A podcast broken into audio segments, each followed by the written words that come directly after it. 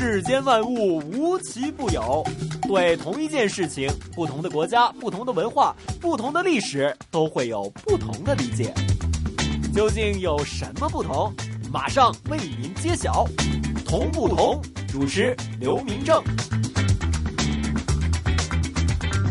欢迎来到 AM 六二一香港电台普通话台的《同不同》，我是主持人明正。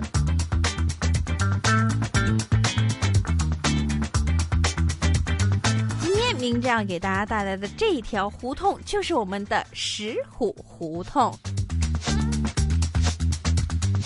到了今天呢，北京的石虎胡同有四处，名字呢也有一点点不同。第一条呢就是叫做了珊瑚胡同，另外呢也有叫做小石虎胡同，还有的是叫做大石虎胡同，最后一条就是叫做石虎巷。所以呢，今天我们要给大家介绍这条石虎胡同呢，是我们其中的一条非常著名的石虎胡同。那么究竟是哪一条呢？里面又会有哪一些有趣的资讯？还有呢哪些同？与不同呢？一首歌曲回来之后，就开始我们今天的同不同。冰城会连同北京胡同专家，带您一听北京胡同的各种同与不同。狼伯伯，狼伯伯，这个世界那么大，究竟有什么好玩的呢？嘿嘿嘿嘿，那你就去找找看吧。找不到的话，我就要把你给吃掉。哈哈哈哈童言无忌。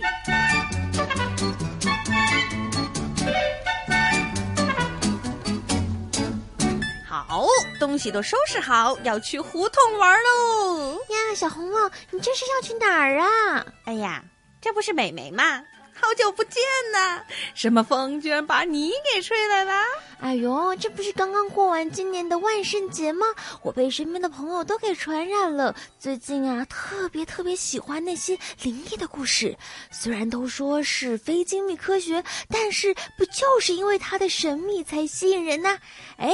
怎么不见狼伯伯了呀？哎呀，这不是嘛！最近天气转凉，这狼伯伯还不听劝，非得逞强，就穿件小衣服就出去了，结果不就感冒了呗？好吧，那你今天这是狼伯伯要休养生息，我看你这动静啊，不像是要待在家里哦。哼哼，妹妹就是聪明，今天我打算去逛逛北京胡同里面的石虎胡同。真的吗？哎，我早就想去了。这个石虎胡同呀，是西单的石虎胡同吧？我知道这胡同里头呀，除了七号院非常出名以外，还有一个非常特别的院子，只是我一个人呢都不敢去呢。没错，你说的对了，就是西单小石虎胡同的三十三号。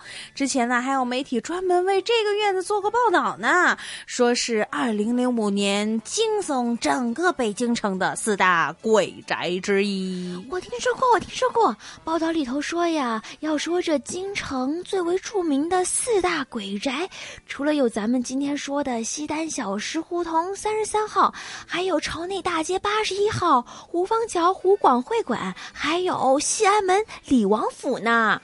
这朝内大街八十一号呢，那可是出了名的是北京的凶宅，而西安门李王府的凶宅，传言是来自于一个凄美的爱情故事。而咱们今天所说的石虎胡同，其实除了三十三号院以外，还有石虎胡同七号院，也是继任宅主遭凶，在清朝才子纪晓岚的笔下，这是一处凶宅呀。我看美美你挺感兴。去的嘛，这样我先听听你到底有多了解这石虎胡同三十三号。要是够熟悉，我小红帽就带上你妹妹，咱们两个一起去啊，也好做个伴儿啊。尽管是非精密科学，可是，哎呦，小红帽，你就别吓唬我了。我就是说想要亲身体验一下。我是一个讲究科学的人，不过要是真的能一起去，那就太好了。说实话，我还。真的挺害怕的呢。要说这西单小石胡同三十三号，据说他在清朝的时候啊是右翼宗学府。曹雪芹在去西山著书之前呢，就曾经在这里任差。纪晓岚曾经描述过这所房子，说呀，这个房子里面呢是经常闹鬼。曹雪芹正是在这里开始构思创作他的毕生之作《红楼梦》的呀。据当地久居的大爷说，在这里住的人时间长了，都会在夜里听到丝竹之声，里头啊还有年轻女人幽怨的凝视声呢，哎，怪可怕的。哎呀，我越听越兴奋啦！这非精密科学又怎么样？我小红帽只不过是想去感受一下古建筑呀。妹妹，你准备好了吗？要是好了，咱们这就出发。要是让狼婆婆知道了。要不知道是怎么样缠着咱们样带着去呢？本故事纯属虚构，如有雷同，实属巧合。找找找找不同。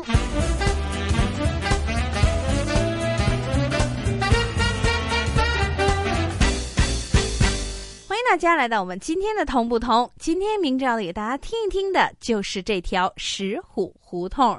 首先，先让我们邀请到我们的香港大学专业进修学院语言及文史哲学系的刘老师，为我们介绍一下这一条石虎胡同。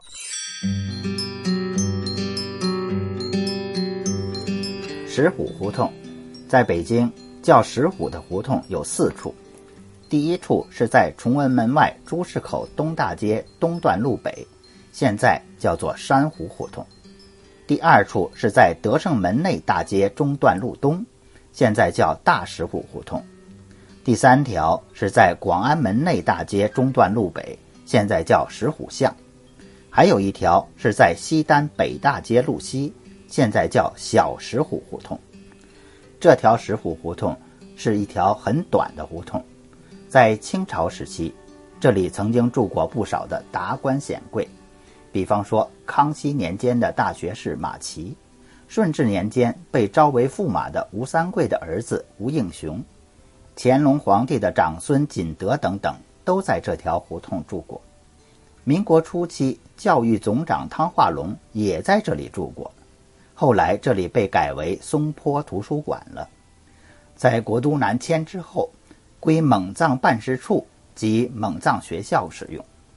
解放后，先为蒙藏学院，后来就改成为中央民族学院附中了。汤化龙出生在1874年，1918年去世，是湖北溪水人士，是光绪年间甲辰恩科二甲第一百零八名进士。他在1906年到日本去留学。一九零九年任资义局议长，一九一二年任南京临时政府法制局副总裁，一九一三年任民主党干事长。他拥护当时的大总统袁世凯专制独裁。当袁世凯死后，他又支持段祺瑞，任众议院议长、内务总长。一九一八年九月，在加拿大中华会馆遇刺身亡。小不同时间到，你找到了吗？同不同？Bingo！答案揭晓。欢迎大家回来，我们今天 AM 六二一香港电台普通话台的同不同。今天明正要给大家介绍的就是这一条北京的石虎胡同。今天呢，我们首先要给大家介绍的就是北京西单的石虎胡同。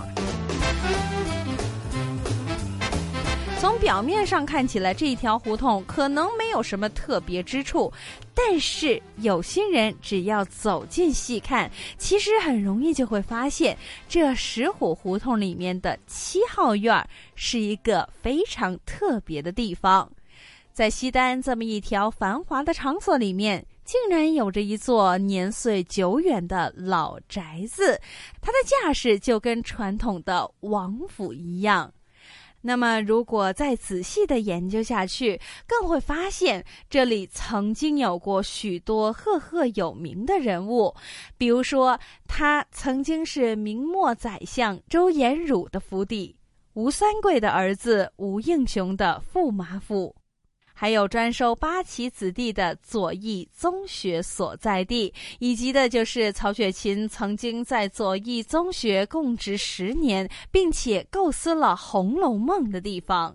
除此以外，自当时的二百年之后，中国无人不知的徐志摩从英国回来，寄留北京，也是居住在这石虎胡同里面的七号院儿，号春轩。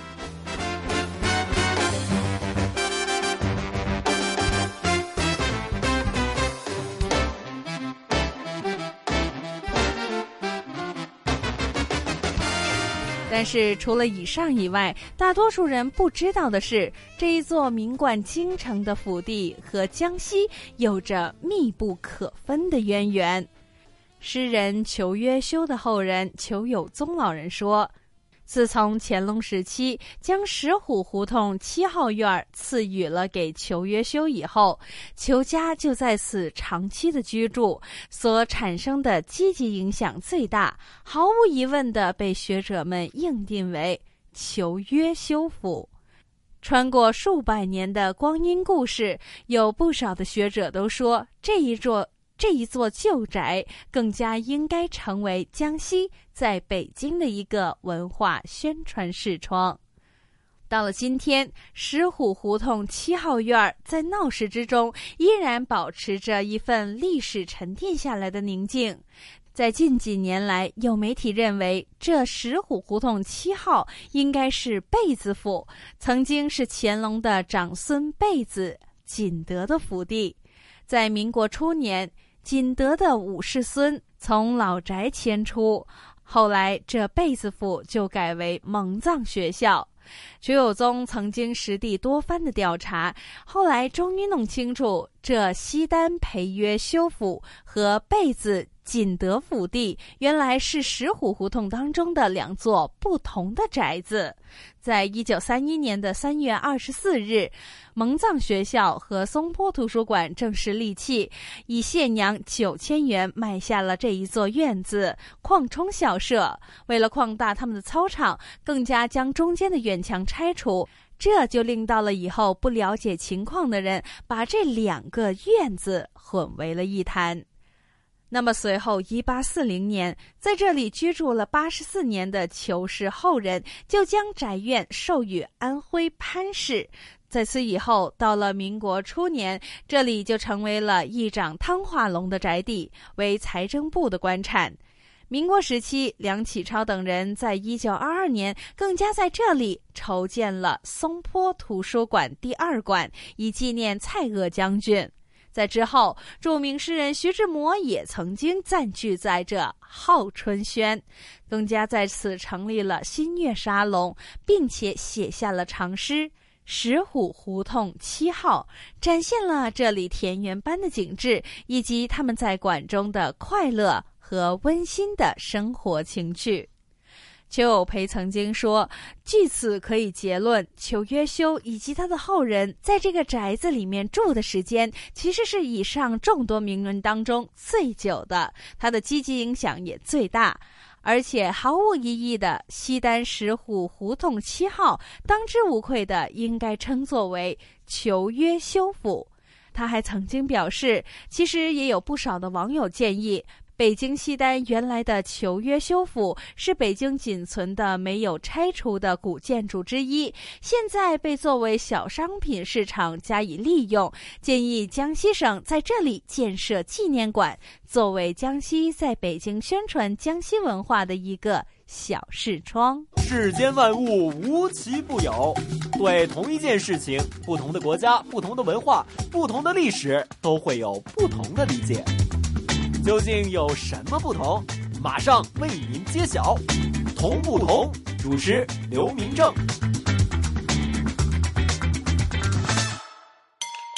找不同时间到，你找到了吗？同不同？Bingo！答案揭晓。欢迎大家回来，我们今天的同不同？今天明正给大家介绍的这条与众不同的胡同，就是我们的石虎胡同。今天我们主要为大家介绍的北京西单附近的这一条石虎胡同，其实它的七号院是一个非常有故事的院子。北京西单附近的石虎胡同七号有一座王府寺的宅子，古树参天。这一座宅子有名，里面曾经住过西南王吴三桂和清代名臣裘约修。但是也有人说，这宅子曾经闹鬼，是当年北京城有名的凶宅。后来梁启超把松坡图书馆专藏西文图书的分馆办在了这里。到了徐志摩回国以后，更加进到了这七号院当了英文干事，并且将其中的一间房屋作为自己的居所。那么，我们刚刚上一节为大家介绍了裘约修的宅子。那么，究竟裘约修是谁呢？原来，清代的名臣裘约修，原来就是我们熟悉的清朝才子纪晓岚的老师。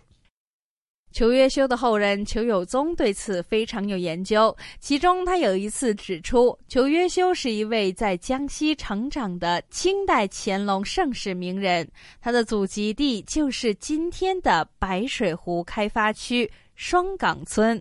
裘约修一生历领六部，任兵部、吏部、户部侍郎、礼部、刑部、工部尚书，在军机处行走。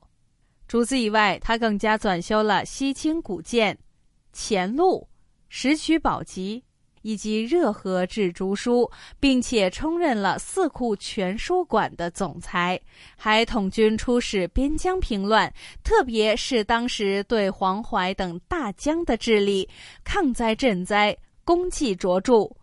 在清代的时候，更加被人们传为水神，所以他在政治。经济、军务、文化和人才举荐等等等等的方面都有着历史的贡献，成为了清代乾隆盛世推动历史前进的一位重要的人物。裘约修的后人裘有培曾经说，在江西这片沃土上成长起来的清代名人裘约修，对家乡故土怀有深厚的感情。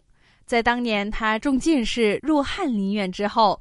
求约修南旋回乡，写下了很多江西原图所见的景色以及亲情感受的诗篇，比如说“临川道中”“过峡江县”“抵于都记家兄胜修”以及“南昌道中”等等。他故地重游南昌白花洲，写下“湖上清风恋早霞”。湖边芳树思无涯的诗句，那里其实是他曾经年少时期读书的地方。后来身在京城，依然思念着故乡，就有了“秋生来几日，客枕醉先闻，相思浓于酒，诗情冷是云”的诗句。裘约修不仅仅官位显赫，并且成就卓越。无论是在生前身后，都有着巨大的影响，成为了江西在清代乾隆盛世文化历史中的领军人物。除此以外，他和著名的诗人袁枚同年交深，《四库全书》总集成者纪晓岚就是他的学生。在续修《四库全书》里面，曾经在有清人为求约修的孙子求元心撰写墓铭志。将右沿门地者，必首推求氏。实际上，裘约修世居在南昌德胜门。他的后人裘有宗说，到了今天，其实仍然拥有裘家场以及大士院地名。宅院经数百年变故，已经难觅踪迹。根据考察，刚刚提到的这个宅子，在乾隆二十八年，也就是一七六三年御赐的。爱日堂堂匾，乾隆二十四年，也就是一九五九年，曾经赐立裘约修生母和继母两副匾额。裘约修还曾经有大量的藏书在这个宅子里面，其中有元明清初人文诗集一千多种，多是抄本、孤本，极为罕见。到了咸丰年间，因为太平天国战乱，散失到了外人手上，剩余到八百多种。在光绪年间被转让到了外地，民国时期还被盗卖，有的据说已经流落到了日本。在乾隆三十八年，也就是一七七三年，裘约修因为患疫症在任去世，终年六十二岁，在第二年归葬故乡。后来，嘉庆六年，也就是一八零一年，原配夫人熊氏归于李地，合葬在今天的梅岭风景区太平岭上，俗称皇姑墓。直到了今天，这墓道两侧的石雍仲和石兽等等依然存在，并且有出土砖可证。其中，这梅岭皇姑墓是江西省最大的地表青石墓，在一九八六年，南昌市人民政府更加立碑列为文物保护。就是这样，裘约修以及他的家人就在清朝乾隆下旨之后，一住就在这石虎胡同七号院住了八十四年。找不同时间到，你找到了吗？同不同？Bingo，答案揭晓。大家好，欢迎大家回来。我们今天的同不同，今天明正带大家走进了的这条胡同就是石虎胡同。刚刚我们说到的这个石虎胡同呢，就是我们的北京西单里面的这个石虎胡同。尤其介绍的就是石虎胡同七号。这石虎胡同七号其实不仅仅是我们刚刚所为大家提到的裘约修，清朝我们的戚小兰先生的老师，更加是我们后来的一位诗人的名篇之一，就是徐志摩的名篇《石虎胡同七号》。徐志摩是现代诗人、散文家，笔名南湖、云中鹤等等，浙江海宁人。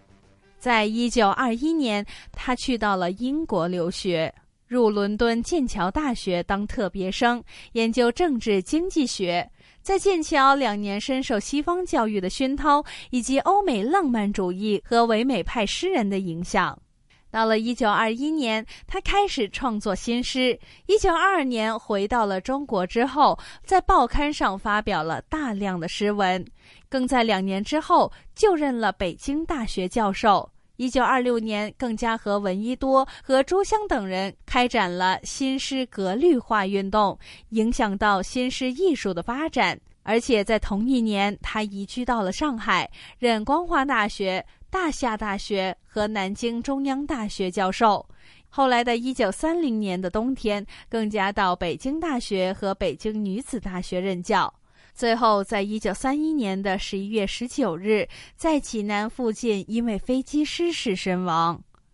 我们今天所为大家介绍的北京西单里面的石虎胡同七号院儿，不单只是一个院落，更加是我们的这一位现代诗人的一篇名篇。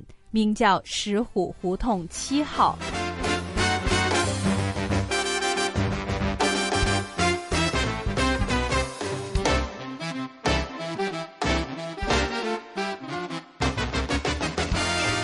这个名篇经过了很多学者的研究，其中也有学者说。在这首诗里面有一句依稀的梦境，正正是徐志摩理想当中的阔静宁静。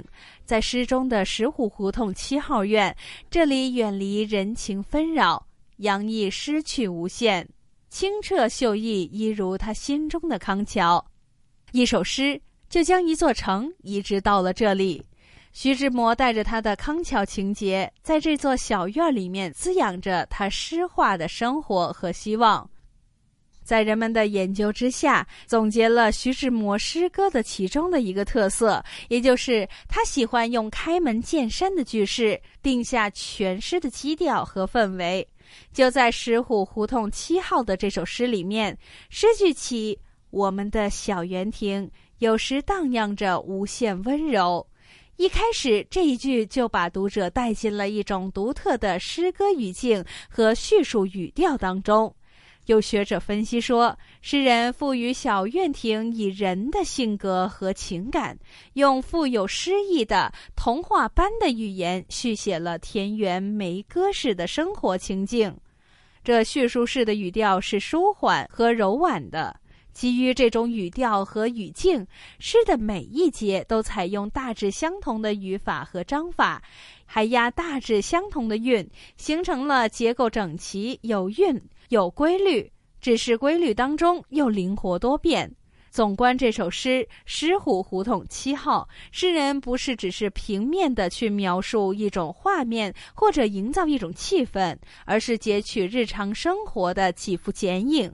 描绘了四种不同的情境，这些不同的情境，由于被置于共同的诗歌语境和叙述语调中，就成功的构成了一幅小园亭立体的画面，具有工笔描绘和光色感应相结合的效果。这种同与不同的技巧，更加具有工笔描绘与光色感应相结合的效果。大世界，小玩意儿。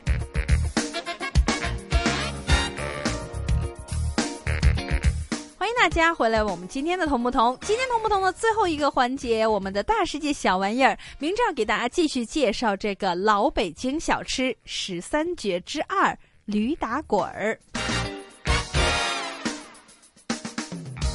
驴打滚儿又称豆面糕，是北京胡同小吃当中的古老品种之一。它的原料是用黄米面加水蒸熟。和面的时候，稍多加一些水或软些。另外，再将黄豆炒热之后碾成粉面。制作的时候，将蒸熟的发黄米面外面沾上黄豆粉面擀成片，然后抹上红豆沙馅儿。当然也可以用红糖，然后把它卷起来，切成一百克左右的小块儿，撒上白糖就成了。那么其中制作的时候，人们要求要卷得非常的均匀，层次分明，外表要呈黄色，特点就是香、甜和黏，有浓郁的黄豆粉的香味儿。这驴打滚儿是以黄豆面为主要的原料，所以也被称为。豆面糕，但是为什么叫驴打滚呢？听上去这似乎是一种形象的比喻。在制成之后，就把它放在黄豆面中滚一下，就像是郊野真驴打滚，扬起了灰尘似的，所以得名。这一种命名的解释呢，其实连前人也发出过疑问。曾经在《燕都小食品杂咏》当中就说到：“红糖水馅巧安排。”黄面成团豆里埋，何事群呼驴打滚儿？称名未免尽诙谐。还说黄豆碾米蒸熟，裹以红糖水馅儿，滚于炒豆面中，置盘上手之，取名驴打滚儿，真不可思议之称也。由这两句可见，这驴打滚的叫法其实早已经约定俗成。到了今天，很多人只是知道雅号俗称，已经不知道它的正名了。如今，在北京不少的小吃店里面，一年四季都有供应着驴打滚儿，但是大多数都已经不吃黄米面，而是改用了江米面了。就因为外面滚黄豆粉面，它的颜色就成是黄色，成为了不少老北京人以及人们非常喜爱的一种北京胡同小吃。